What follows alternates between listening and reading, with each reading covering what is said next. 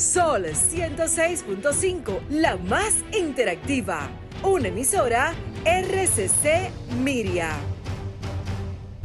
Este programa llega a ustedes gracias a Combustibles Premium Total Excelium.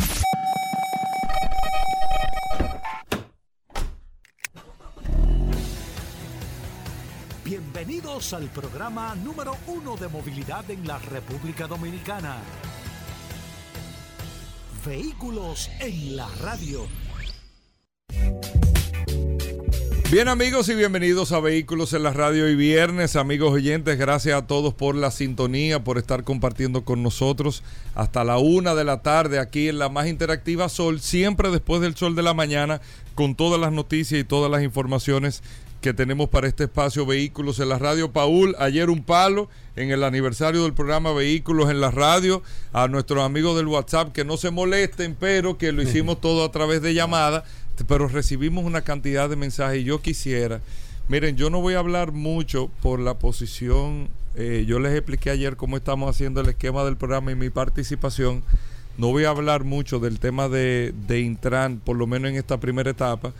Eh, voy a tratar de limitar y, dejar a un lado del programa todo esto, aunque es transversal, o sea, este programa se debería llamar Intran en, en la radio, pero eh, quiero mantenerlo, o sea, que nos mantengamos como en dos mundos eh, de manera paralela, pero no quisiera sin antes eh, agradecer en inicio todos los comentarios, todos, todas las opiniones, todos los comentarios, el listín diario, su editorial del día de hoy, don Miguel Franjul.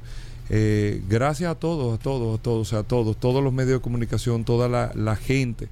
gracias por la, a los transportistas, todo el mundo, todo. Gracias por la opinión. Nosotros arrancamos ayer a trabajar con todo, eh, con todos los cañones en materia de tránsito, todo lo que tiene que ver con transporte. Vamos a trabajar y vamos a empezar a ver resultados pronto. No hay otra cosa que no sea resultados. No hay explicaciones, no hay estudios, resultados.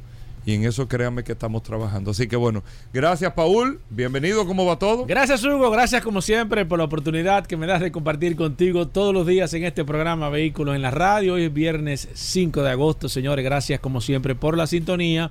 Un saludo de manera especial a nuestros amigos del WhatsApp.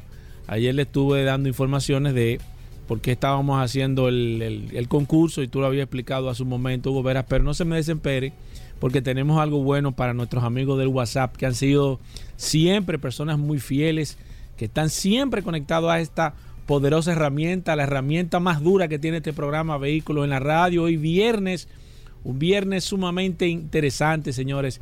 Yo creo que este sería un viernes para la historia. La gente de estar pesimista, he notado que está muy optimista, eh, la gente está eh, positiva. Entiendo que el dominicano sabe eh, realmente y yo entiendo que las cosas siempre van a cambiar para bien. Así que vamos a tener un programa sumamente cargado de informaciones, noticias, novedades, invitados. El programa de hoy va a estar bastante bueno, Goberas. Bueno, muchas cosas interesantes. Como cada viene Irving El plato fuerte, Irving, bienvenido. ¿Cómo va todo? Muy bien. Y honrando este viernes 5 de agosto eh, mirando la complejidad de, nuestro mundo automotriz, precisamente de la de todo lo que tiene que ver con la cadena de fabricación y suministro de autos, eh, el incremento de los precios, Hugo, sigue siendo un factor eh, que marca claramente eh, esta situación, combinado con, un barril de petróleo inestable, que vemos ahora que la tendencia es a la baja, ya está en 90 y tantos dólares. Eso debe reflejarse probablemente en los próximos 90 días, pero lo importante es lograr la estabilidad del precio del petróleo. Escúchame que te interrumpa, Hugo, eh, Irving. Tú sabes que me gustaría tocar el tema de de esta semana que nosotros estuvimos eh, eh, comentando, Irving, sobre el caso de, de, Taiwán, China, los Estados Unidos, porque yo hice un enfoque y quiero ver qué tú piensas de esa situación, porque eso va a repercutir, entiendo yo, hacia futuro, de manera directa con el tema de los vehículos. Primero porque Taiwán es la potencia es el país más importante en, en- en el- en- en todo lo que tiene que ver la producción de los microchips. El 60% de los microchips que se producen en el mundo se producen en Taiwán. Taiwán es el país mayor productor de microchips del mundo, primero. Y China, que es, es su rival, que evidentemente debe de haber tarde o temprano un, enf- un- un- un conflicto entre esas dos naciones por un tema histórico que no lo vamos a tocar ahora, pero China produce la mayor cantidad de componentes y las baterías de los vehículos chinos, de los vehículos eléctricos, excúsame. Entonces tenemos por un lado la industria eh, tradicional, la industria de combustión, eh, que, que, necesita los microchips, y por otro lado tenemos la industria de los vehículos eléctricos, que China es el mayor, eh, el, el- mayor productor del mundo de componentes y baterías de vehículos eléctricos. Entiendo que un conflicto entre estas dos naciones, evidentemente el mundo se va a resentir con esta situación a nivel mundial.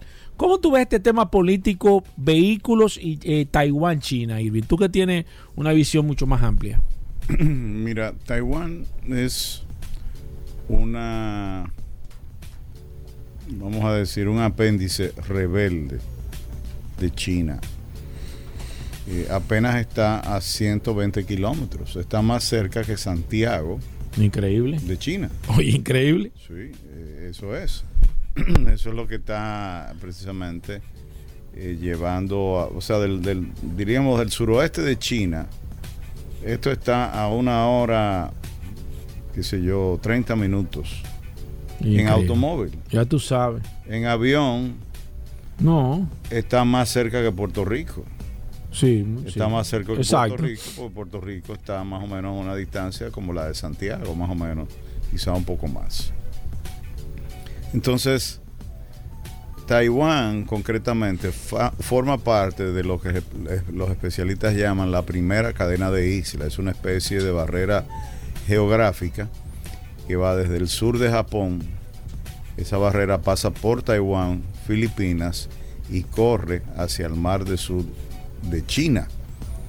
Es un concepto eh, manejado de la Guerra Fría y los territorios ubicados en esta primera ca- ca- cadena de islas son todos aliados de Estados Unidos y cruciales para la, política exterior. China admite, eh, Paul, sentirse rodeada desde el punto de vista estratégico. Sí. O sea, esta, esta ha sido una estrategia de los americanos durante mucho tiempo. Taiwán es de suprema importancia dentro de ese juego geopolítico, tanto para Occidente, o sea, tanto para Estados Unidos como para China. Si Taiwán formara parte de China, eh, varios expertos occidentales sugieren que este gigante asiático quedaría libre para proyectar aún más su poder en la región, inclusive amenazar bases militares estadounidenses como la de Guam y la de Hawái. ¿Ok? O sea, hay un, hay un, hay un poder eh, más allá y ahora vamos, vamos a ir hablando un poco de- de- de- del valor comercial que tiene, No, pero ¿qué peso tiene Taiwán en la economía exacto, mundial? exacto, exacto. La economía de Taiwán es sumamente importante. Como tú decías, Paul, los dispositivos electrónicos constituyen hoy día eh, una de las eh, industrias más importantes en el desarrollo de todas las naciones. Y en, el, en la producción de, de semiconductores eh, hay una empresa que se llama la Taiwan Semiconductor Manufacturing Company, conocida como la TSMC. Esta controla, oye bien, la mitad del mercado mundial de esta industria. Increíble. Es decir, es responsable de la mitad de los semiconductores que se producen en todo el mundo. ¿Ok? Esta empresa tiene un valor de casi 100 mil millones de, dólares de dólares.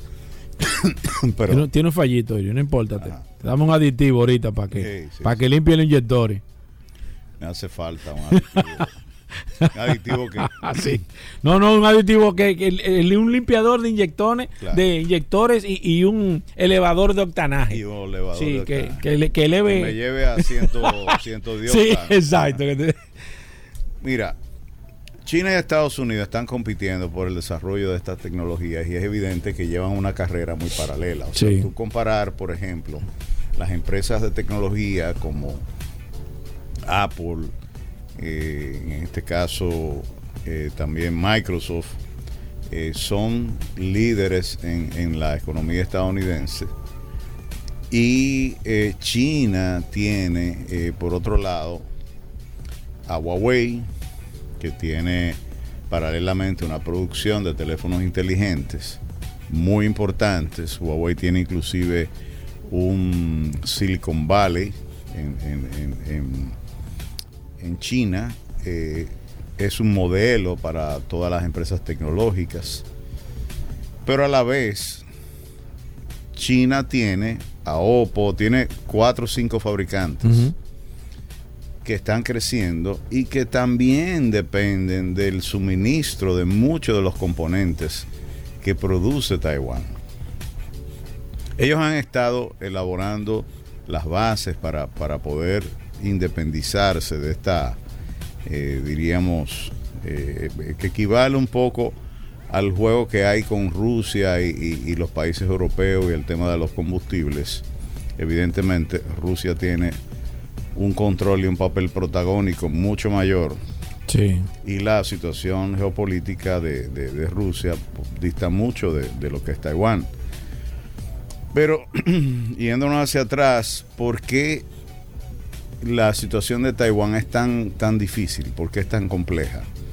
Bueno, es que Taiwán estuvo bajo control chino en el siglo XVII, cuando la dinastía Qing comenzó a administrarla, y luego en 1895 rindieron la isla a Japón tras la derrota de la primera eh, guerra sino-japonesa. China volvió a hacerse con Taiwán en 1945, no, recuerda, no sé si recuerda aquella famosa guerra de Estados Unidos con Japón que terminó con la bomba atómica de Hiroshima y Nagasaki. Y eh, Japón perdió precisamente la, la Segunda Guerra Mundial eh, por razones antes citadas, pero emergió una guerra civil en China continental entre las fuerzas nacionalistas lideradas por Chiang Kai-shek y el Partido Comunista de, Mao Zedong. Entonces, hay toda una, una historia detrás de esto. Eh, hay un grupo de personas a las que se conoce como chinos continentales y son cerca de medio millón de personas que dominó la política de Taiwán durante muchos años y que representa el 14% de la población.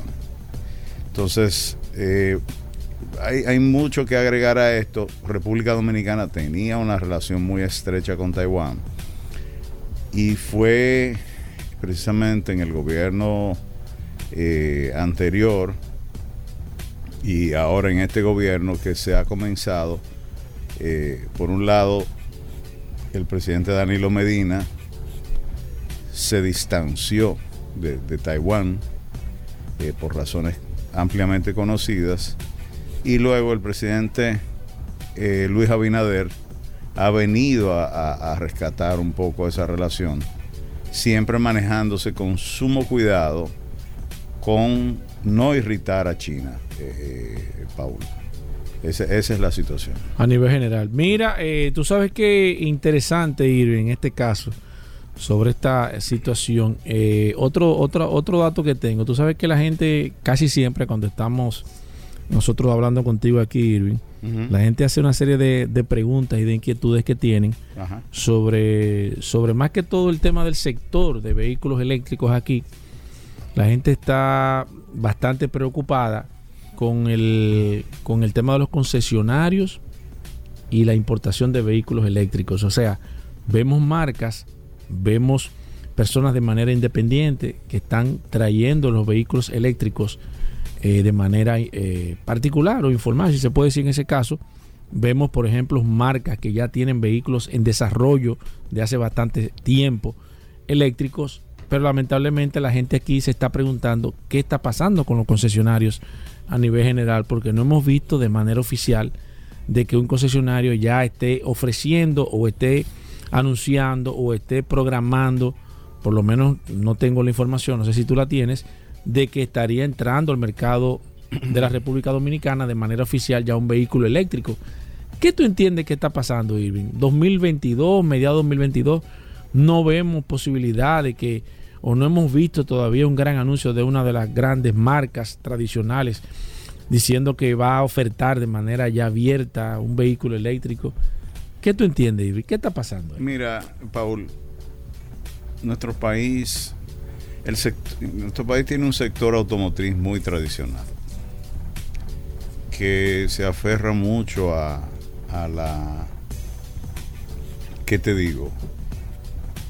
A la práctica eh, habitual de tener los vehículos que demanda normalmente la gente.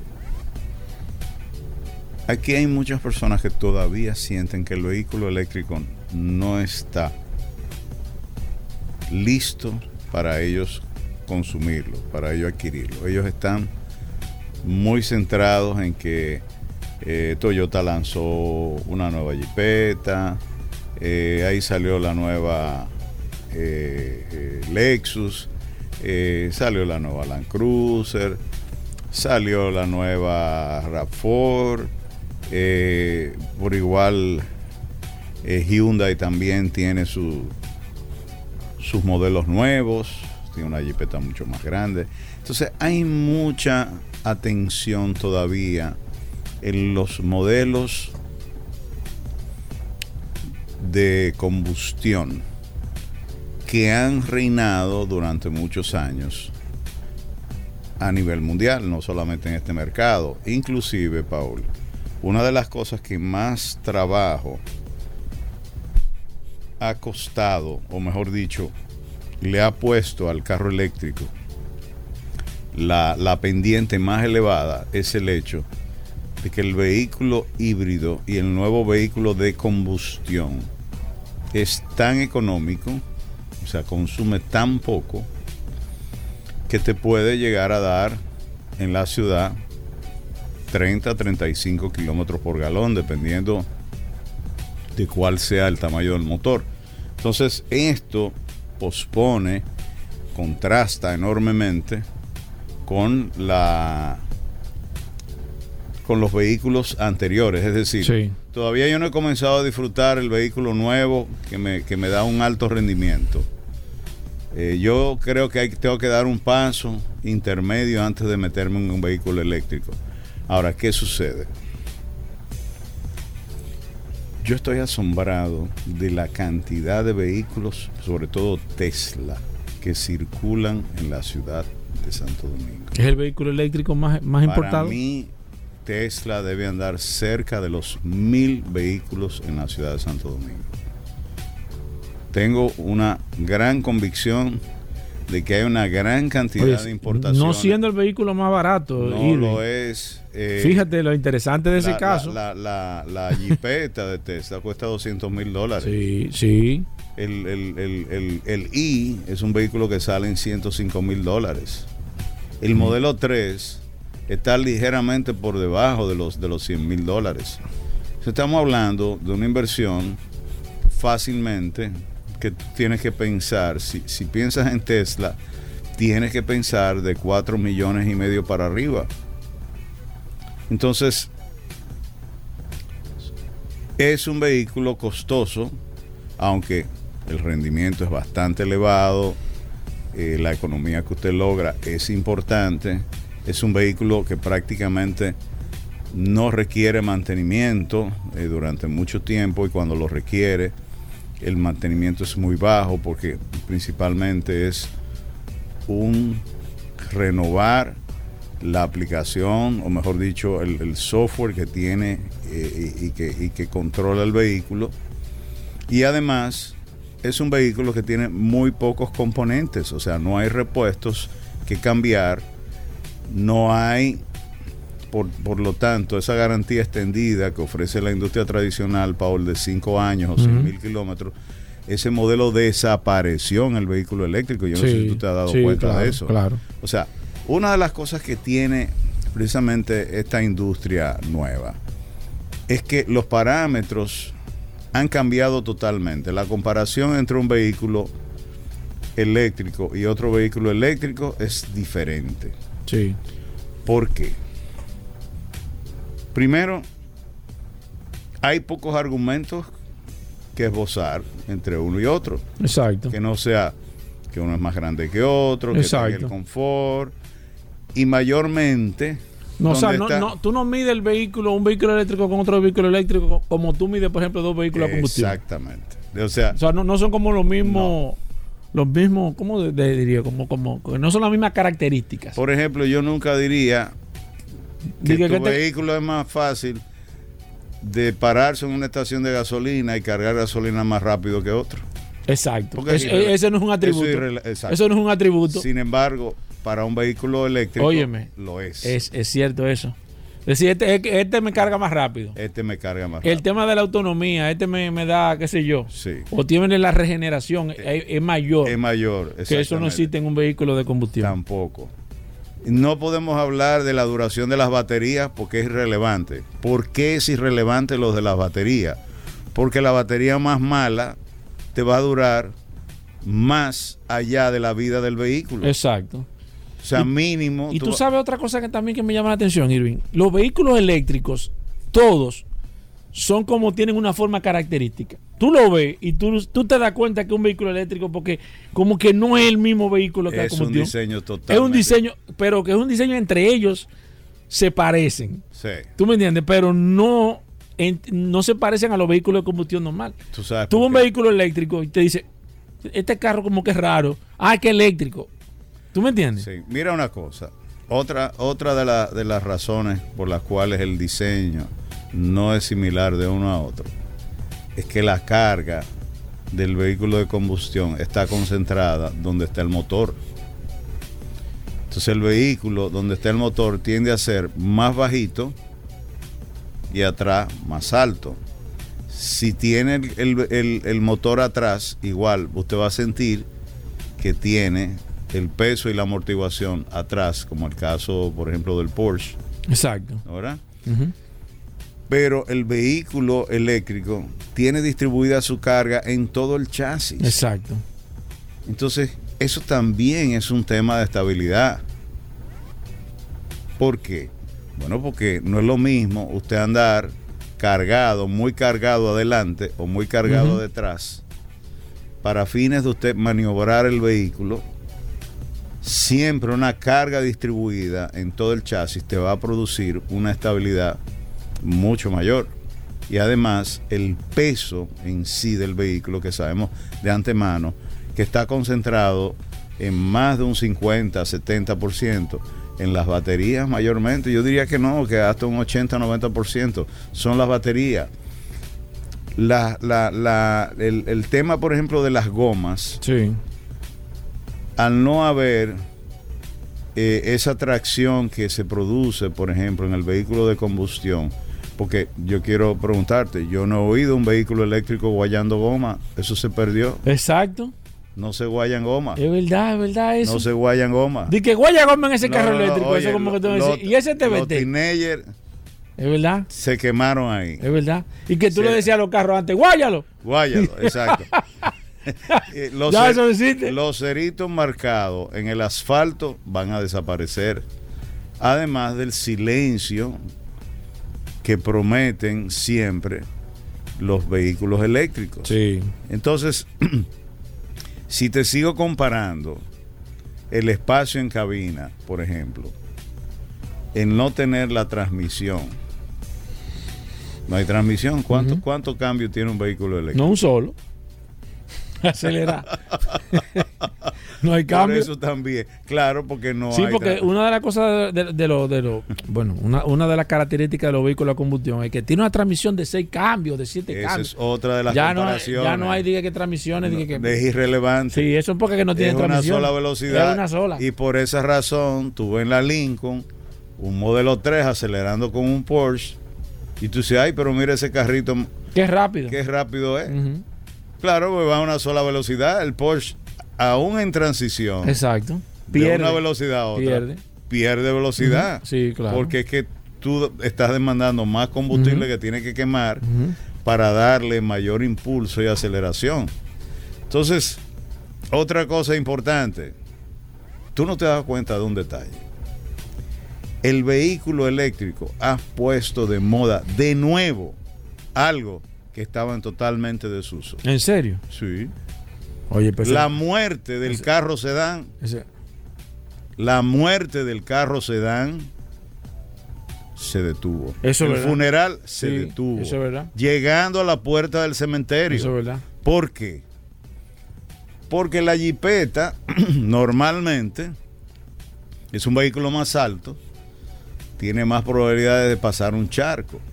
Pero Tesla promete que el vehículo puede estar casi a la altura de la ventana y no se apaga. Tesla promete que usted puede cruzar un río en el vehículo y el vehículo no se apaga. Entonces, ya es irrelevante porque además de eso, el vehículo eléctrico tiene prestaciones, como yo te decía, que la SUV, por ejemplo, si tú te fijas las ventas del- de, de Tesla, el modelo I es el menos vendido de los tres modelos principales. Sí, claro. La Jeepeta es el que menos se vende. Primero porque es más cara. Y segundo que además es muy pesada. En cambio, el modelo El 3. 3 y el modelo El S. el S Que son, que son el, el más barato son, y el más son caro. sedanes, exactamente, pero son sedanes. Sí, es, es ver- es verdad Y eso. el modelo 3 es el vehículo Sí, más vendido eléctrico. sí, es el sí. vehículo más vendido eléctrico. Entonces, hay un cambio totalmente de toda, hay una recomposición, hay un cambio de estrategia, eh, la forma de visualizar, la decisión de compra del vehículo. Sea, el consumidor se siente un poco perdido. Dime, ¿por qué comprar Tesla y no comprar un Nissan o un Toyota? Porque Prius tiene un vehículo. Exacto. es- Exacto, es un vehículo eh, eh, eléctrico. Eh, ¿Por qué no comprar un vehículo chino, por ejemplo? Y comprar un ¿Tú no Tesla. crees que en ese caso Tesla lo que ha hecho es un, que un trabajo mercadológico? Sí, claro que sí. Tema de, de- de- de Claro valor de sí. marca. Claro el- que lo sí. que pesa la marca. Claro que sí. Han comunicado muy bien sus atributos, han vendido muy bien su diseño, han creado una imagen de que ellos son autosuficientes, producen sus baterías, producen sus chips. Mentira que no los producen, pero ellos tienen la capacidad de que sus chips son, o sea, funcionan, todos los chips que ellos pueden encontrar en el mercado funcionan con sus carros. Están concebidos para funcionar, o sea, no tienen, no necesitan una producción especial de chips para ellos. Tienen eh, eh, eh, autonomía en, muchos de los materiales que utilizan, aunque dependen igualmente de una cantidad de suplidores que, tienen que estar, al igual que, por ejemplo, yo decía Apple, que fabrica sus teléfonos en China y todo el mundo jura y paga pensando que es en Estados Unidos. Pero el teléfono es chino. Sí. Y miran con desprecio el teléfono chino, miran con desprecio el carro eléctrico chino, miran el Tesla como un vehículo americano eléctrico y sin embargo la gran parte de los vehículos que circulan en el mundo son chinos. Claro. Porque la mega fábrica más importante Sí. está precisamente en China. Entonces, todo esto trae un nuevo orden, Paul. Todo esto trae una, una como decía, una recomposición eh, donde la, la empresa, una vez más, ha comprobado, como el caso de Apple, que el tema de, de usted vender la imagen de marca, o sea, vender su diseño, su exclusividad en cuanto a los atributos que tiene su producto, comunicar efectivamente lo que usted vende, óyeme, está por encima de cualquier otro atributo intrínseco que pueda tener el producto. ¿Qué ha, por ejemplo, qué ha caracterizado a Toyota? Una imagen de marca fuerte. Sí. ¿Qué te marca- dice Toyota? Tú compras un Toyota, tú sabes que es un vehículo bueno. Pero Paul, ¿cuál es la diferencia? El valor de reventa. Exacto. ¿Qué da el valor de reventa? La imagen de marca del carro. El carro de mi mamá es un Nissan Tida del año 2006. Ese vehículo es excelente. Ese vehículo no necesita absolutamente ningún mantenimiento fuera que no sea cambio de aceite, filtro y punto. Da 40, 45 kilómetros por galón. Co- Cogía 1.200 pesos el tanque. Tú sabes de eso porque tú tienes Claro. un vehículo. eh, tú tienes, me parece que es un, un Nissan, un. Toyota. Sí, sí, sí, un Nissan. Un Nissan. Bueno, para mí Nissan es tan bueno como Toyota. Ahora, lo que, lo que te hace la diferencia es el mercado, que, de- que determina. La imagen de marca. Sí. Porque lo, Porque la gente dice que Toyota es el mejor es, carro del es el más buscado. Oye bien, es el más buscado. Y de hecho, al Toyota la gente le pone precio. Tú dices, ¿tú lo estás vendiendo? No, te doy. Exacto. ¿Tú me Te- entiendes? Te doy tanto. Te doy 100 mil, tú dices, pero yo estaba pensando que este carro costaba 70. Entonces ya tú dices que este carro cuesta No, 100 y, tú, porque... y tú te sientes orondo. Sí. Dices, óyeme, pero... Sí, pero este carro, oye, Sí. pero... Pero entonces eso genera una lealtad hacia la marca. Porque ese tipo que tú le dices, vale 100 mil tu carro, cuando compre el próximo, no va a querer ir a otra marca. Claro. Porque Dice ese- porque yo hice una buena elección. Exacto. Y si aquel valía 100, ¿cuánto va a valer aquel nuevo que yo me voy a comprar dentro de X años? Entonces hay un prestigio, hay una confianza, hay una imagen de marca construida alrededor de los atributos del producto. Pero yo lo que quiero dejar claramente establecido, que lo más importante no es si usted es el fenómeno de la matica, si usted es el, el- el fabricante número uno, eh, si el funcionamiento de su carro es, es- maravilloso, porque nosotros hemos visto a lo largo de la historia del automóvil marcas que han sido supremamente buenas, Claro. supremamente buenas, sin embargo no han sido honradas como se merecen por el consumidor. Sí, claro. Entonces, hay algo que se llama percepción. Y, y la, y la percepción a nivel de, de- del sector, Irving, y a, nivel de, cualquier producto, no se crea. Tú no puedes crear una percepción, por ejemplo, qué sé yo. Aquí hay marcas, hablando claro, como nosotros hablamos aquí en este programa, aquí hay marcas que son excelentes. Hay marcas excelentes, como te voy a poner un ejemplo, Peugeot, una marca excelente, buenísima, no hay duda de la marca. Sin embargo, eh, no tienes resultados aquí. La gente sabe que el vehículo es bueno, pero tú no te compras un Peugeot. No, porque la casa se ha eh, acostumbrado a mantener un bajo inventario de piezas. Está acostumbrada a ser muy, eh, como te digo, muy conservadora con relación a, a los mantenimientos de los vehículos. Eh, importa muy pocos vehículos. Bueno, pero es que también, eh, me imagino que eso tiene que ver, me imagino, Irving, tú me corregirás en este caso, porque tú eres el experto en esto, que también tiene que ver con el tema de la demanda. Yo tengo que importar poco porque vendo poco. Entonces traigo pocos repuestos porque tengo, tengo pocos vehículos. Es un- ahora, es un círculo vicioso. ahora, pero- ¿qué pasa? Yo tengo vehículos ahora mismo, porque ¿quién no ha visto, por ejemplo, ahora mismo, señor? Nosotros que estamos en el sector y usted que nos está escuchando aquí en este programa Vehículos en la Radio. Señores, pero la Jeepeta Peugeot, la 2008, la 3008, usted se monta en ese vehículo y usted ve ese vehículo, un vehículo chulo, bueno, Completo. bonito, tiene todas las Súper bien condi- equipado. Ese, hubiera sido para mí Sí. eso hubiera sido los vehículos para mí, lo que ha sido la Hyundai Tucson para, para, para Hyundai.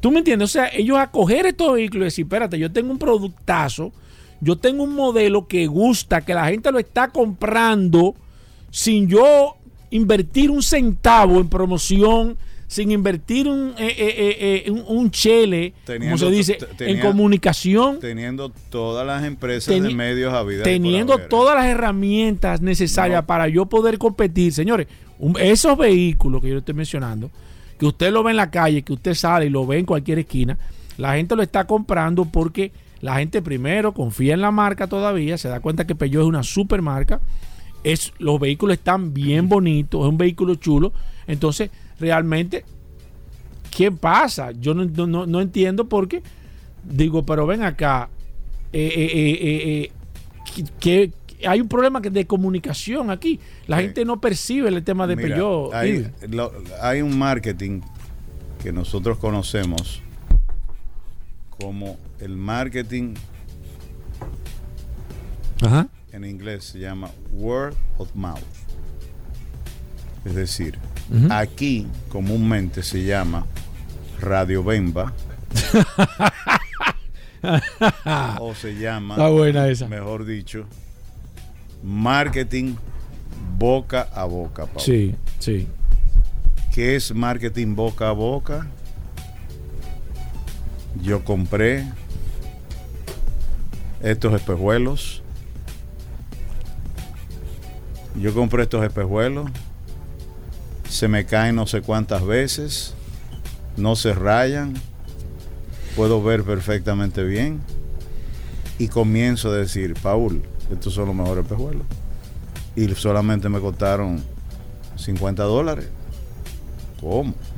Déjame ver. ¿Qué marca que son? ¿Qué marca es esto? ¿Y cómo, cómo fue eso? Sí, mira, es un vehículo. Tiene todos los atributos que yo necesito. Y tú agarras y te pones el, el- el- espejuelo. O sea, tú entras a la y ves y dices, ah, pero mira, yo no imaginé que esta guaguita tenía tantos atributos. Ah, pero ¿y cuánto fue que tú pagaste? Y ahí viene todo el proceso de recomendación, de acreditación de esa compra que tú hiciste.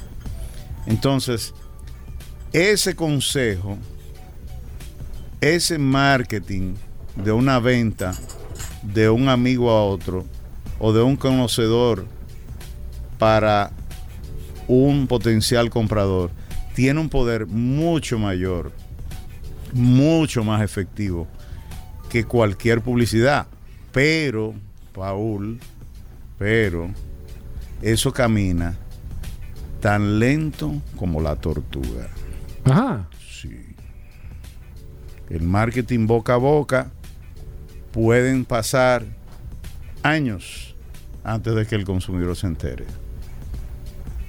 Es muy efectivo, pero muy lento. Muy lento. Esa es la parte Entonces, negativa. ne- si tú no haces tu trabajo publicitario, si tú no haces tu trabajo y utilizas las herramientas del marketing, la publicidad es una de las herramientas del marketing.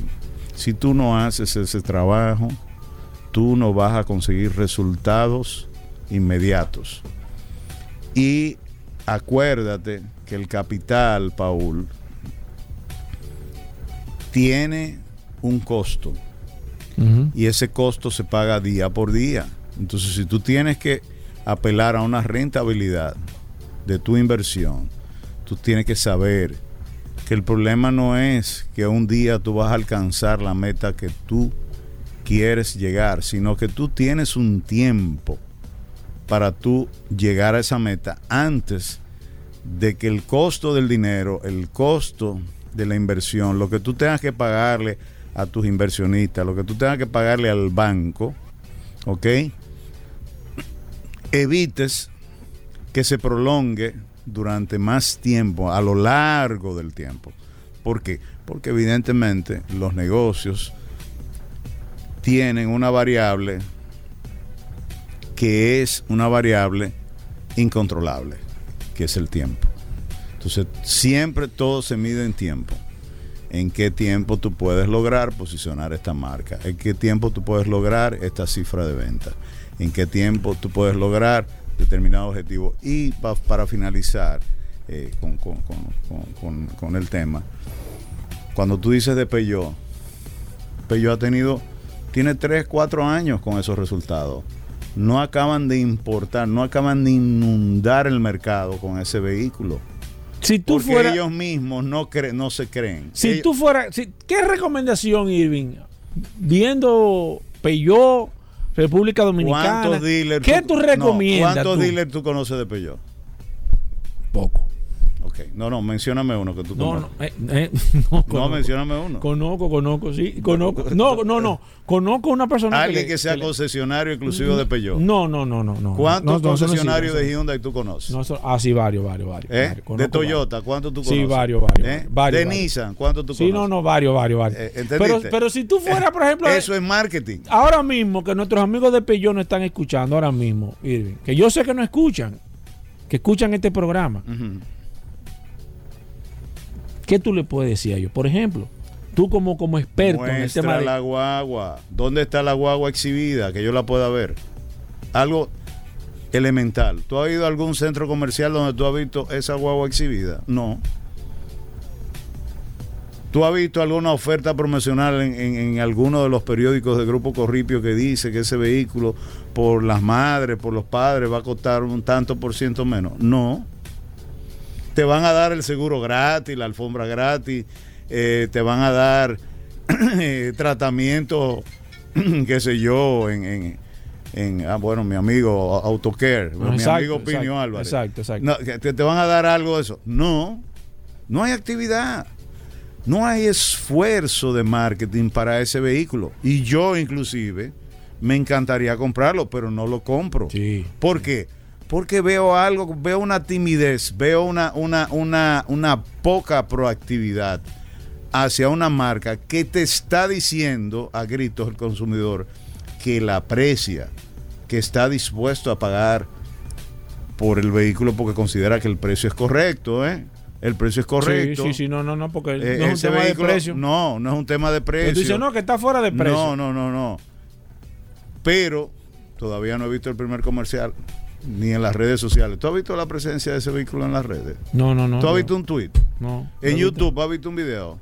No, Mira, Paul, ese vehículo camina solo. Y es una marca que no tiene rechazo. oye. Camina solo. Ahora, ¿tendrá repuesto? Bueno. No, pero es que a medida, me ¿Tendrá imagino, servicio? me imagino Bueno. que, que a medida que ellos eh, comiencen a, porque eso es parte del- de, también del, del, trabajo general que hay que hacer. Digo yo, o sea, tú tienes que tener todo y entonces comenzar con una campaña agresiva para que el vehículo se comience a vender, pero ya tú tienes todo ese. Pero si tú no, si tú no haces una cosa, no va a hacer otra, entonces nunca va a arrancar. El taller de servicio de esa marca tiene una pésima imagen y no se ha hecho Ajá. nada, no, no se ha hecho nada para borrar esa imagen. Tiene pésima imagen de no tener los repuestos, Sí, ¿ok? ese es un tema. No hay repuestos. Porque entonces no te crea confianza. Y cuando lo hay, ya tú sabes. prepárate. Vete a hacer una fila al banco para que pidas un préstamo. Porque te va a costar un dinero, te van a pedir un dinero. Por otro lado, ¿quiénes venden piezas de ese carro aquí en la República Dominicana? Sí, no, no, muy limitado. ¿Qué- qué- cu- o sea, ¿quiénes importan desde Francia piezas de ese vehículo? Y tú sabes entonces en qué repercute eso, Irving, que tú compras el vehículo, pero entonces tiene una alta depreciación a través del tiempo. Totalmente. ¿Tú me La- entiendes? Porque es un vehículo como no tiene una demanda, no tiene un- una, un- una fortaleza, no tiene lo que tú dices de la reputación boca en boca. No hay confianza. entonces el que te lo va No a comprar no te va a decir, bueno, no hay confianza en la marca. ¿cuánto tú me vas a vender eso? Si yo vivo sea- en Francia, no hay problema. Sí, exacto. Si yo vivo ¿En en, cuánto París, tú me vas a vender ese Si vehículo? yo vivo en París, voy a manejar en París, ese vehículo está formidable. Suponte tú que te pongan una Tucson, para poner un ejemplo, y te pongan una Peugeot. Quizá la Peugeot está por encima en el tema de, de- de equipamiento. Pero lamentablemente con vehículos usados ya con 5 o 6 años, tú no vas a pedir ni, qué sé yo, quizá un 30, un 40 Te o quizás más. otro caso. Renault, una excelente marca. Sí. ¿Dónde está Renault? Pero yo imagino que está, está sucediendo más o menos algo muy, muy parecido de- con esas marcas. La misma situación. Entiendo que sí. Creo que este- el Grupo Corripio tiene demasiado empresas. El crecimiento Pero se puede manejar de manera independiente. Bueno, no creo, no creo que, que, no, que es el, amerite. no es el estilo empresarial de ese grupo. O sea, la- Y no entiendes tú que eso puede cambiar con el tiempo, con nuevas es generaciones. una que- filosofía. Las nuevas generaciones están cambiando la, la, la, la, la esencia eh, y, y eso ellos están tomando control de, de las empresas y poco a poco se está cambiando esa filosofía. Ahora, bueno, o sea, todavía eh, eh, don, don Pepín es un hombre muy exitoso, construyó uno de los emporios más grandes que hay en el Sí, país. sí. Eh, eh, a él le funcionó durante mucho tiempo su manera de operar. Ahora, no significa que para estos tiempos Eh, eh, esa eh, sea, ese sea- la, la- la- la- la forma correcta de manejar negocios, porque ya tu industria cambió, ya tu entorno cambió. Ya, y esto no es un asunto personal, es un asunto sencillamente de, de- de- de- ver eh, eh, cada, cada cosa dentro del contexto, en el contexto a lo cual pertenece. El mundo del automóvil cambió diametralmente Totalmente. Tú lo sabes mejor y, el- que y déjame decirte que cambió no solamente, sino que el consumidor también ha cambiado. Totalmente. O sea, el consumidor ya, el consumidor, por ejemplo, de estos tiempos, es un consumidor que exige, que te, que te reta, es un consumidor que te, que te evalúa también. O sea, no es un consumidor sumiso, es un consumidor que está dispuesto a defender sus derechos y su dinero también. Correcto. Entonces, todo eso, si, si tú tienes un producto y, no tienes, y tienes una marca que no está dispuesta a enfrentar al consumidor en caso de un fallo, ya sea que el consumidor suba un tweet o, un, o, un- o por cualquiera de las redes, Instagram o lo que sea, tú tienes que tener un equipo para hacerle frente Claro, a eso. Porque si- ya tu marca se está exponiendo a. Entonces, si tú tratas de ocultar eso, entonces tu marca se queda totalmente rezagada. Correcto. Porque la gente entonces no te encuentra, no te ve, pero tampoco te consume. Exacto. Entonces tú tienes en una balanza o tú entras a, nuevo, a los nuevos tiempos o te quedas rezagado definitivamente y lamentablemente te convierte en una marca simplemente de nichos, hablando del sector de vehículos a nivel general. Correcto. Eso es parte de, de- de lo que nosotros vemos que, que caracteriza nuestros tiempos, es lo que deben realmente asumir, como tú decías al inicio de esta conversación, los distribuidores de vehículos aquí en el país. Eh, citamos, hablamos de un caso en específico, pero vemos también que en el caso de, de los grandes eh, eh, concesionarios de este país, todavía existe la creencia de que el vehículo de combustión le queda mucho por andar. Y sin embargo, el barril de petróleo está subiendo y estas nuevas generaciones han asumido de que tiene que haber un cambio no a futuro, sino inmediato. Y Irving, oye, excelente. La gente que se quiere poner en contacto contigo, Irving, que me dicen, estoy buscando fotos de Irving en Instagram. No, Yo, no, no, eh, no, bueno, esa no es la red de, de no, Irving. no, sí, sí. Insta- en ¿Tú Instagram tienes- tú estoy estás- como, sí, como Irving Vargas. Ah, ah, no, Sí, que yo oye, recomiendo no, ir y- Vargas. Y, y este programa Ah, me- siempre me ha, Sí, te ha sumado. me ha sumado muchísimos seguidores. Pero yo te sigo a través de Y Twitter. En, Twitter es arroba y Vargas. arroba y Vargas. Ahí estamos, siempre estamos con la última de los Musk que ahí tiró esta, eh, esta mañanita un tweet. Ajá, ¿qué dijo? ¿Qué dijo? No, estaba hablando, estaba hablando de, de la situación de, de Twitter precisamente Sí. y de, de- El hombre le dio un golpe mortal, yo creo, a Twitter. Sí. y, le ha afectado y- mucho. Tiene un liderazgo. De hecho, lo están demandando y eso, pero Sí. mil millones de dólares, yo creo que no le va a hacer para, para el daño que le ha hecho, quizá no, a nivel general. no puede Twitter, resarcir, no, no, no hay porque forma la, la empresa ha perdido más de la tercera parte de su valor. de su valor. Bueno, Irving, eh, ahí está todas las informaciones, arroba ahí Vargas, como dice Irving, para que lo sigan en todas las plataformas. Ahí está. Vamos a hacer una breve pausa, más contenido e informaciones aquí en el programa. No se muevan. Sol 106.5, la más interactiva. Una emisora RCC Miria. Ya estamos de vuelta. Vehículos en la radio. Bien, mis amigos, y seguimos en su programa Vehículos en la Radio. Gracias a todos por la sintonía. Recuerden el WhatsApp 829-630-1990, la herramienta más poderosa de este programa Vehículos en la Radio. Este próximo fin de semana, este próximo domingo, tenemos carrera de MotoGP. Y para hacer un análisis profundo de qué va a estar pasando de mañana sábado y el próximo domingo, tenemos que evidentemente llamar a un experto, el que más sabe de motocicleta. ¿Y quién es el que más sabe? El Linardo Ascona, aquí está el hombre que más sabe dos ruedas. Olvídese de, de teoría, de que fulano, el Linardo es el analista más fino que hay aquí de MotoGP de la República Dominicana y pertenece simplemente a este staff de vehículos en la radio. Linardo, la bienvenida. ¿Cómo está todo? Antes de, háblame de Motoascona, que me dijeron que hay productos que están llegando y vi unas bandas de freno y unas cuestiones que tú tienes en especial Dime de eso de, de Moto Ascona, Eso es correcto, Paul. Muchas gracias, muchas gracias, Paul. La bienvenida a esta, a esta reanudación, porque estábamos en vacaciones. Teníamos un mes y tanto de vacaciones, eh, justamente producto de, un receso que había en la MotoGP. Pero en Moto Ascona tenemos muchas cosas, muchas innovaciones. Hay, como dice, las bandas eh, de frenos Sinteres Racing para la motocicleta, desde la, desde la scooter o la pasolita más pequeña hasta la motocicleta más grande de alto rendimiento. Yo monto la banda ya mismo. Si yo voy con mi motor.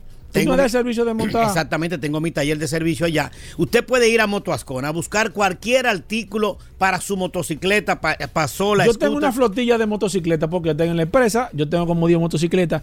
Yo puedo tenerte a ti y que tú me des servicio de taller de todo. Claro. Tenemos empresas, varias empresas que le estamos dando servicio a su flotilla de motocicletas, eh, 100cc, 125, 110. La ventaja es que tú tienes todos los repuestos. Claro, exactamente. Tenemos un pequeño taller, tenemos más de 25 años en Motoascona dándole servicio a toda la gente que se nos acerca y tenemos clientes ya por, por, esa, por ese tiempo. Realmente estamos ubicados en la Isabel Aguilera 194, sector de Herrera, con los teléfonos 809-530-5988, que es el teléfono local de nuestra tienda, y mi teléfono teléfono personal que usted me puede llamar, 809-880-1286. Ahí está Motoascona para servirle. Oigo, escuche bien, 809-880-1286 es mi teléfono particular con más de 25, 30 años de experiencia en el sector motocicleta, gomas de four wheel, gomas de carro de golf y todo tipo de artículos para la indumentaria del, del motorista para que ande seguro en las calles.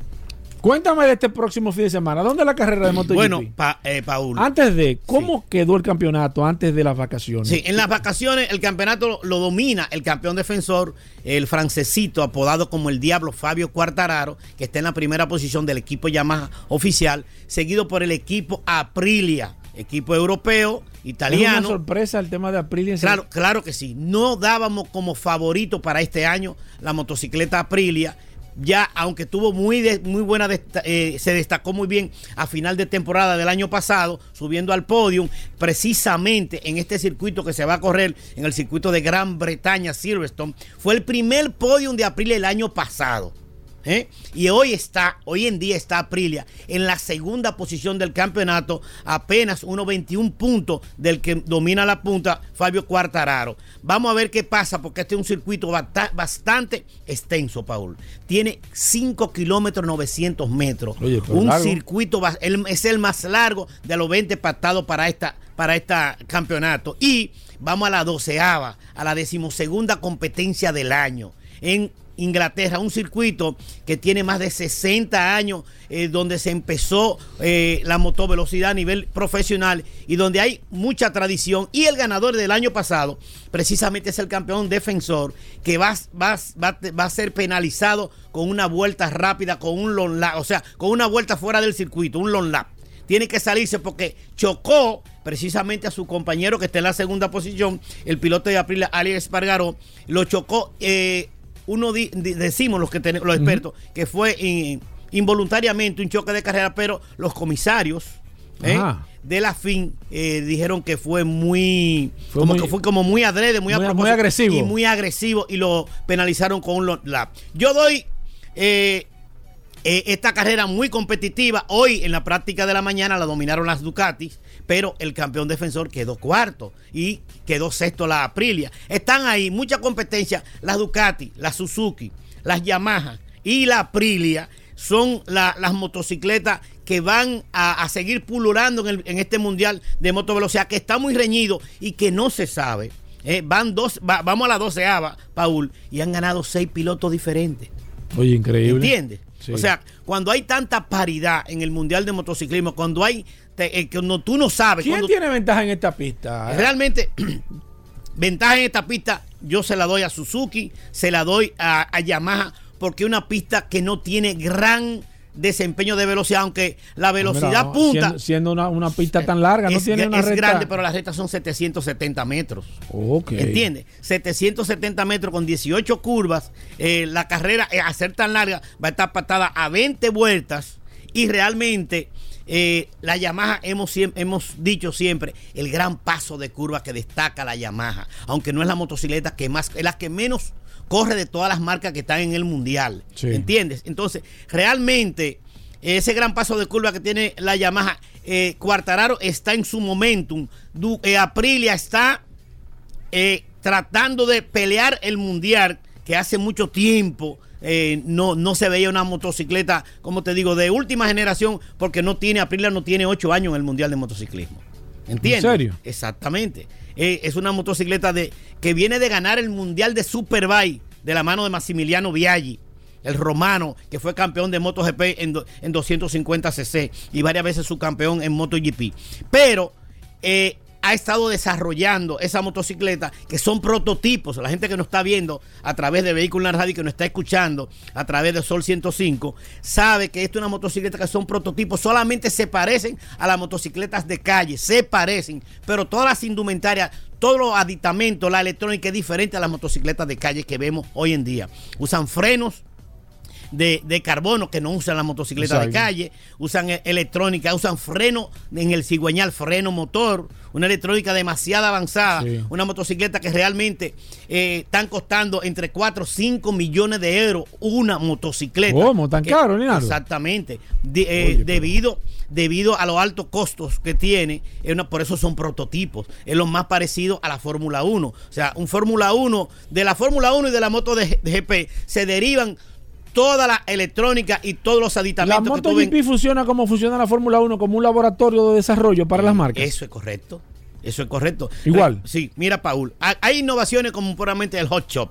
Que ahora, cuando las motocicletas salen de una curva y van a coger una pequeña recta, aunque sea de 300 metros, Mm. las motocicletas se bajan automáticamente. para Y ya eso lo tienen. Ya eso lo tienen todas las motocicletas de MotoGP. Tienen transmisiones single, semiautomáticas, que cambian, hacen de un... Y no son automáticas, ¿eh? O sea, la tú, la puedes, tú puedes pasar los cambios sin, sin desacelerar. sin desacelerar y no siente el cambio, el golpe, ¡pum! cuando cambia. Exacto. Son como semiautomáticas. Exacto. Pero tú puedes tirar un cambio a 200, cin- a 200 kilómetros por hora acostado, puedes bajar una marcha y la motocicleta no se te mueve. Y eso lo hace la electrónica de la MotoGP.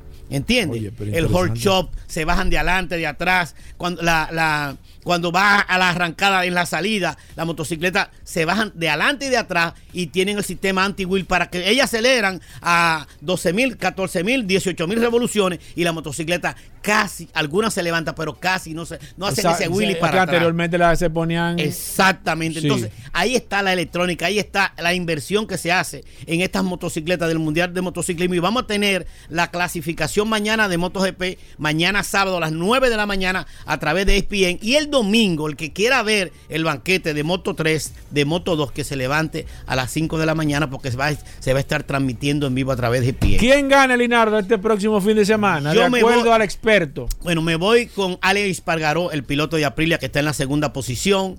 Eh, aunque las Ducati dominaron bien temprano las primeras prácticas, eh, la dominó Joan Zarco. Yo me voy con Francesco Peco Banaya, el otro piloto oficial de la Ducati oficial, y doy a Fabio Quartararo, eh, que va al podium de nuevo. No sé si, si puede ser una segunda o una tercera posición, pero el No se campeón, va a de- subir. el campeón defensor va. Las, las Ducati pueden dar cualquiera, porque tenemos ocho, ocho, ocho motocicletas Ducati en el mundial, de las 22 que son. Hay ocho Ducati y todas caminan, todas tienen excelente piloto. El que está compitiendo en el mundial de motociclismo, Paul, no son pilotos No, no, son improvisados. todi- son toditos No, no, no, profesionales. son pilotos que están montados en una motocicleta desde que tienen 4 o 5 Sí, años. Echaron vienen- los dientes en Que eso. vienen desde una escuela y que tienen mucha experiencia y tienen el apoyo de las casas principales para que sus marcas y los sponsors estén ahí a la vista de todo a través de, de la pantalla gigante, a través de, de las redes sociales, porque se transmite a través de todas las plataformas la MotoGP. Entonces, el que gusta de la MotoGP, el que gusta de la Fórmula 1, a través de ESPN, Claro. el domingo usted puede estar viendo esta tremenda y espectacular eh, competencia de MotoGP. El Linardo, recordar Motoscona. Motoacón está ubicado en la avenida Isabel Aguiar 194, sector de Herrera, con todos los tipos eh, de repuestos, gomas, batería y lubricante para tu motocicleta. Vuelvo y repito, desde la pasaolita más pequeña hasta el motor más grande, desde el four wheel más pequeño hasta el four wheel más grande, del carro de gol, cualquier aditamento, cualquier goma, estamos dispuestos para servirle. Y si no tenemos las piezas, Paul, las, la buscamos y te la enviamos a cualquier parte del país. Está eh, vuelvo y repito, en Avenida Isabel Aguilar 194, sector de Herrera. Y quiero enviarle un saludo a todos los empleados de Motoascona y de Ascona Autopar que siempre escuchan el programa, que siempre están me, ellos me escriben, me dicen, no nos manda saludos. A vehículos en la radio, están todos atentos. Realmente eh, nos dan seguimiento a través de vehículos en la radio. 809 880 1286. Gracias, Linardo. Te esperamos el próximo lunes para que analicemos qué pasó en la MotoGP. Así es. Gracias, señores. Gracias, Linardo. Vamos a hacer una pausa. Todavía queda mucho contenido en este programa. Vehículos en la radio, no se muevan de ahí. Ya estamos de vuelta. Vehículos en la radio. Sol 106.5. La, la, más interactiva.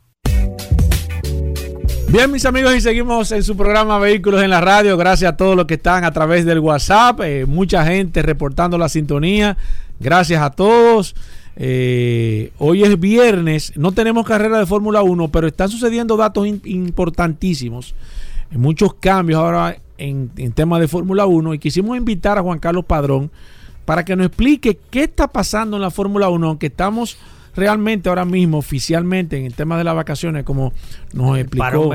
Eh, exacto, nos explicó Juan Carlos Padrón. Pero hay informaciones que están sucediendo y es importante que Padrón nos ponga al tanto de qué está pasando. Lina, eh, que Linardo, Padrón. me quedé con el Linardo en la cabeza con la MotoGP. ¿Qué está pasando en la Fórmula 1, Padrón? ¿Cuáles son los, cambios que hay? ¿Qué tú estás viendo? Bueno, como ya sabíamos, que lo comentamos aquí el lunes, eh, bueno, el viernes incluso, el jueves se, comunicó el, la, retirada de, la Fórmula 1 de Sebastián Vettel. Eso pasó el, jueves, se comunica. Y el lunes nos enteramos que Fernando Alonso cambia de equipo de Alpine a Renault, eh, perdón, de, Alpine a Aston Martin. Alpine es, el, es, la marca deportiva del grupo Renault. Entonces, ¿qué ha pasado con todo eso? Que automáticamente eh, se enteran el jefe de, de Alpine, Omar Sasnauer, se entera por la prensa de la decisión de Alonso, comunican vía Twitter que Oscar Piastri, que es su piloto reserva desde hace ya un par de años, va a correr para ellos en el 2023. Pero no ha pasado una hora cuando el joven piloto, que no es piloto de Fórmula 1 todavía, o sea, había, apenas era piloto reserva y apenas había probado el monoplaza del año pasado, comunica oficialmente, eh, oye, estas palabras, Paul, eh, el comunicado de Alpine es equivocado.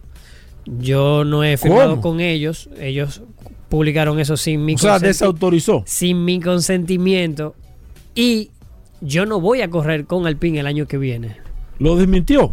No, no solamente lo dijo que es equivocado, dijo que no va a correr con ellos el año que viene. Lo que dicen los rumores es que él tenía ya un precontrato, un preacuerdo con, eh, con McLaren para sustituir a otro australiano que es Daniel Ricciardo, que está rindiendo menos que una borra con una quinta colada de café. O sea que lamentablemente Ricciardo. ¿Y qué le ha pasado a Ricciardo? Un buen piloto, pero lleva dos años que, está rindiendo no se muy encuentra por ya, Yo creo que ha perdido confianza. Entonces, si un piloto pierde confianza, no puede ir al límite, porque tú vas al límite cuando tú tienes confianza. Exacto. Y en Fórmula 1 hay que ir al límite siempre, porque aquí hablamos de diferencias de centésima de segundo, como mucho. O sea que eh, hay que ir al límite. Y si no tienes confianza, no puedes ir al límite.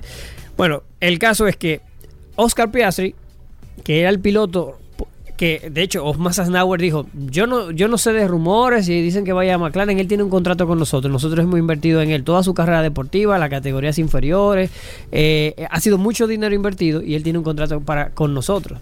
Pero ¿qué pasa? Que el 31 de julio, ya nos acabamos de enterar, bueno, hace un par de días nos enteramos, que el 31 de julio se vencía el contrato con Oscar Piastri y si ellos no renovaban el contrato o no le conseguían un asiento en Fórmula 1, se anulaba totalmente. Y eso se comunicó el día primero de, agosto. O sea que literalmente Oscar Piastri está libre y ya está hablando Omar Sasnauer. Bueno, Ricardo puede ser una opción.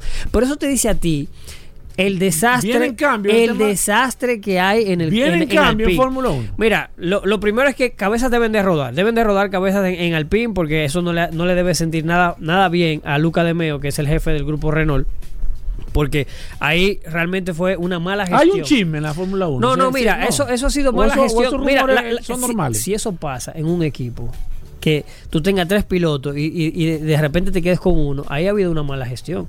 Porque tú me, si tú me preguntas a mí, ¿por qué Oscar Piastri no quiere correr en, Alpine? Si le, le, han, le han patrocinado toda su carrera deportiva para que llegue a la, a la Fórmula 1, ¿por qué no quiere correr en Alpine? ¿Tú te preguntas eso?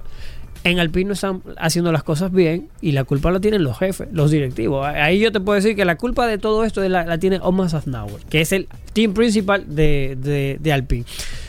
Tú puedes decir lo que tú quieras. Pero nada, el caso es que eso le cierra el paso a otro piloto que hizo un comunicado igualito, porque es un déjà vu, Sí. también con McLaren en la IndyCar. Sabemos que McLaren con Zach Brown tiene equipos en la Fórmula 1, IndyCar, String E, Fórmula E, etcétera, etcétera. Y pasó lo mismo. Alex Palou, el español que ganó el año pasado la IndyCar con el, con el equipo Chip Nagasi, tenía un contrato para renovar igualito. Y publicaron que se iba a renovar su contrato. Y- Y, el piloto Alex Palou lo dijo mismo. lo mismo. No, eh, eso se publicó sin mi consentimiento. Yo no voy a correr para ellos. Y automáticamente McLaren de indicar firma que Alex Palou va a correr con ellos en la, en la Fórmula 1. Y ya van a ir a temas legales porque el- el- el- la renovación con, con Chip Nagasi, en teoría, era automáticamente. ¿Y por qué Alex Palou, si ganó con Chip Nagasi y es un equipo bueno, quiere cambiar a McLaren? Porque McLaren le ofrece la oportunidad de correr en la Fórmula 1. Entonces tú dices, ven acá, y McLaren le está ofreciendo eso a Alex Palou, a Oscar Piastri, a los de su equipo de Fórmula Indy, que son eh, el mexicano Pato Howard y, y el, y el americano Corton Herta. Entonces tú dices, pero ¿Cuándo es la próxima carrera? no, la próxima carrera va a ser el 28 de este mes. No, se Porque- pu- no pueden haber cambios de piloto en ese en este, en este que Eh, no, que- mira, eh, eh, ha pasado, sí ha pasado que a mitad de temporada cambien un piloto, pero yo lo dudo. O sea. McLaren va a seguir corriendo con, con Daniel Ricciardo hasta el final y Alpine va a correr con, con Fernando Alonso hasta que termine la temporada. Eso entiendo yo que no va a cambiar. Eh, pero se supone que viene lo hemos visto, año que lo, viene. lo hemos visto. El año que viene serán los cambios. Así que estaremos por aquí si ocurre cualquier cosa y si no, el, el- para el fin de semana del 28 estamos aquí ya comentando la Fórmula 1 nuevamente. Gracias Juan Carlos Padrón, ese breve de, de lo que está pasando en la Fórmula 1. eh, gracias. La gente me está preguntando que cómo te siguen Juan Carlos Padrón, que quieren tener contacto contigo. Tu que, que- que- ¿Qué pasa? pregunten No, por ahí, que el mi honor, el WhatsApp del programa, ¿no? El- quieren hablar programa. contigo de manera directa. Señores, gracias Juan Carlos Padrón. Hacemos una pausa. Seguimos con mucho, mucho contenido en este programa Vehículos en la Radio. No se muevan de ahí. Sol 106.5, la más interactiva. Una emisora RCC Miria. Ya estamos de vuelta. Vehículos en la radio. Bueno, todo el mundo, amigos oyentes, esperando esta parte final de Vehículos en la Radio. Aquí está Rodolfo Hernández con nosotros, el hombre de autoclasificado, ¿eh? Rodolfo, bienvenido al programa Magna Oriental, Magna Gascue. Pasé ayer por Magna Gascue por el frente y estuve viendo. Pero no óyeme, te paraste. pero tú nunca hablas de esta, de esta, de esta minivan, la Staria, la Hyundai, bien. Claro, todo que vimos cada vez. Claro que sí. Pasa No, que no, vamos a estar no, en no, conjunto cuando estemos H1, ¿no? cuando Es estemos hablando de la Hyundai Sí. Staria, vamos a estarlo grabando vía Sí, WhatsApp también sí, sí. para enviarlo y así. Rodolfo, no relajes, no, no, tú tienes un relajo. Mira una cosa, Rodolfo. No, pero de verdad, a mí me pareció sumamente interesante porque hay una de carga y una de pasajeros también. Dime de eso, bien. Bueno, saludando como siempre a todos los radioescuchas de Vehículos en la Radio. Gracias a la Resistencia Mansueta, Goberas, por la oportunidad que no nos brinda estar eso, aquí el día de hoy. Y recordarle a todos que Magna tiene su nueva casa en la zona oriental, en el showroom de autos clasificados, en la San Vicente de Paul, esquina Doctor Octavio Mejía Rical, con los teléfonos 809-591-1555, nuestro WhatsApp 809-224-2002. Y ahí tenemos una amplia exhibición de la marca BMW que incluye la X525D de dos filas, la X525D de tres filas, la X5 en package, tenemos también la X5 híbrida, tenemos también X3 también en exhibición allá, tenemos también la Mini All Ford de cuatro puertas y tenemos también unas cuantas unidades de la marca Hyundai. Es decir, si usted anda buscando una Hyundai, un BMW o un Mini 0 kilómetros nuevo, no dé más vueltas, compre con nosotros, compre con la casa, donde usted recibirá el mejor servicio posible. Recuerde que estamos ahora con la Fleximóvil HD, con las mejores tasas del mercado. Tenemos para entrega inmediata la Hyundai Staria. Esta es la nueva H1, nuevo, la nueva Hyundai Staria, un modelo totalmente rediseñado. La tenemos de automática de 12 pasajeros. También tenemos la mecánica de 12 pasajeros. Y tenemos este vehículo en la versión de carga, la panel van de carga de tres pasajeros. La tenemos disponible para entrega inmediata desde... Eso es diésel. Diésel desde 40.995 dólares. Lo que tenemos ahora mismo para entrega son diésel. Mecánica panel van 40.995 dólares y tenemos la automática eh, eh, de 12 pasajeros en 48.995 dólares. Tenemos también la Hyundai Venue, que es el pequeño SUV de la marca Hyundai con un motor 1600 cc de 4 cilindros, muy completo este SUV, vidrios, retrovisores eléctricos, radio touch, Apple CarPlay Ready, Android Ready, aro de acción de aluminio, doble bolsa de aire, sistema ABS de freno y lo tenemos en 23.995 dólares. Señores, si usted anda buscando una jipeta, no, no, no compre jipeta usada. Aproveche esta oportunidad con la Hyundai Venue en 995 dólares para entrega inmediata. Y tenemos los chasis de la Hyundai Tucson S que no están llegando a final, de, mes. A final de mes. La Santa Fe S de eh, transmisión de botones. La S es la motor, eh, ¿qué motor es que tiene? Esta trae el motor nuevo, el 2.5. Okay. La Santa Fe 2022 con el motor 2.5. ¿Y la Tucson? La Tucson trae el motor 2000cc. 2.0. La que te llega ahora. La que nos llega ahora en 35 chula, mil, está la Tucson. 995 chula, chula. Esa, esa negra, viejo, se ve y con el pintado negro. Con la mejor garantía de Hyundai, 5 años de garantía o 100 mil kilómetros. ¿eh? Muy ápera. Aproveche con nosotros. Si no puede cruzar para zona oriental, aquí tenemos autoclasificado Power My Magna en Gascue. Magna Gascue, justo frente al centro de ginecología y obstetricia. Ahí también tenemos un taller autorizado de la marca Hyundai, un showroom y una tienda de repuestos. Llámenos al 809-224-2002. 809-224-2002 que nosotros lo vamos a redireccionar a la sucursal que más le convenga. Recuérdese que Hyundai, BMW y Mini tiene un nuevo nombre.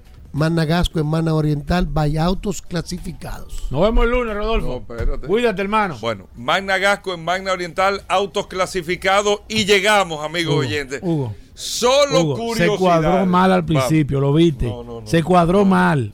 Vamos, vamos a escuchar. Se cuadró mal, Hugo. Dale, Rodolfo. Hugo se cuadró mal. Solo Tú sabes que. Tú escuché que yo hablando, lo espero. lo ¿eh? escuché hablando, en- eh, te escuché ¿Cuándo? Hablando de las patentes y eso. y- ¿Cuándo? ¿Cuándo? Estamos hablando fuera del aire. Ah, ok, ok. Y ahí me recordé de la historia del limpia vidrios, del limpia parabrisas limpia vidrios. Es una historia sumamente interesante. Tiene una película, digo, del limpiavidrio intermitente. Eso también es una parte, pero el limpia vidrios. ¿Cómo se originó? Una parte fundamental. ¿Cómo se originó el limpia? Porque Paul tanto que habla de cómo se originó. No, pero espérate, yo no he Ah, hablado. Y esto ¿cómo va para Ey, Pazoila, ¿eh? Pues de, ¿A quién? este, pa, pa Zoila, el programa ¿A qué Zoila? Porque yo siempre he dicho aquí ¿A que las Zoila? mujeres, Ah, soy la luna, ¿no? que las mujeres son parte Zoila imprescindible de la, de la, del- del- de la historia del que- automóvil, ¿eh? Como que soy de cualquier. Soy y de la, luna. movilidad. Soy la luna Ah, distinguida. y Ámbar Luna. ¿Tú sabías que el limpiavidrios fue concebido por una mujer? Por dos mujeres específicamente.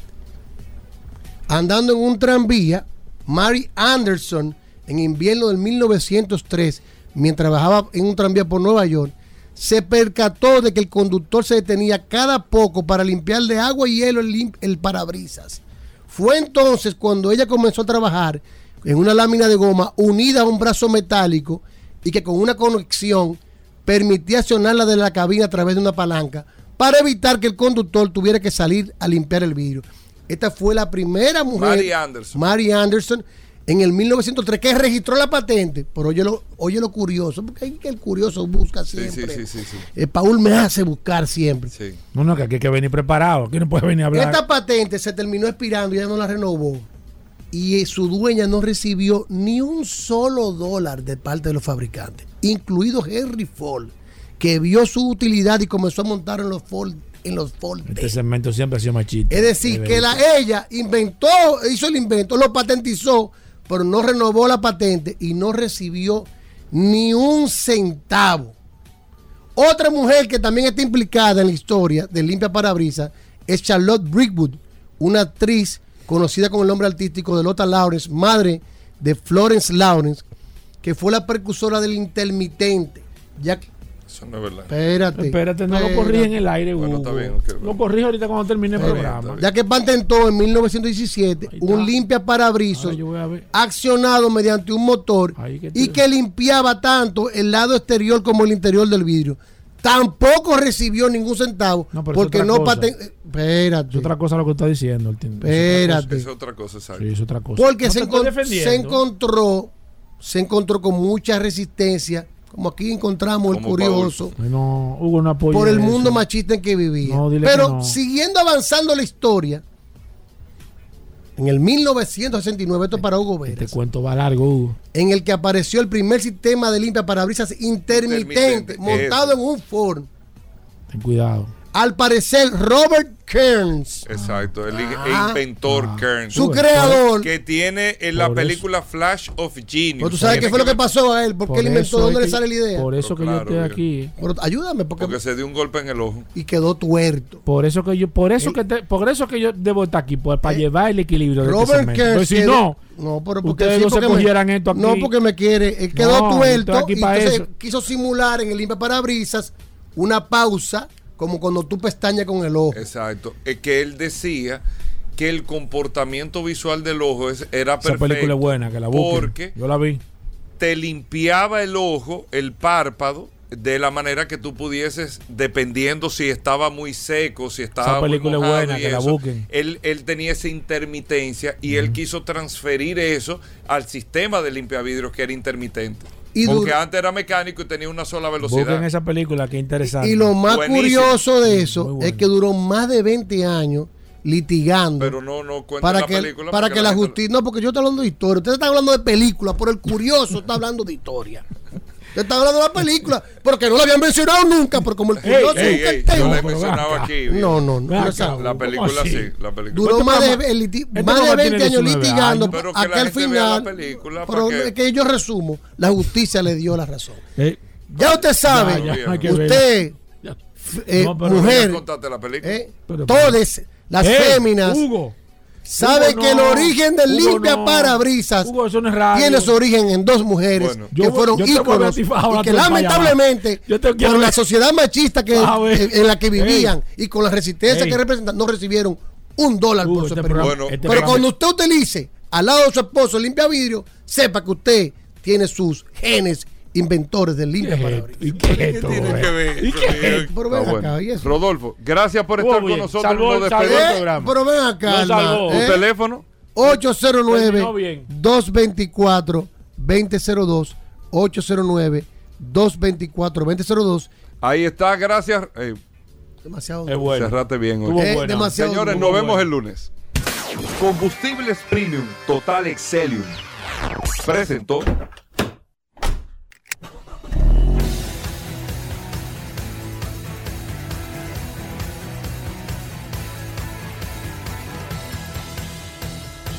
Vehículos en la radio. Sol 106.5, la más interactiva. Una emisora RCC Miria.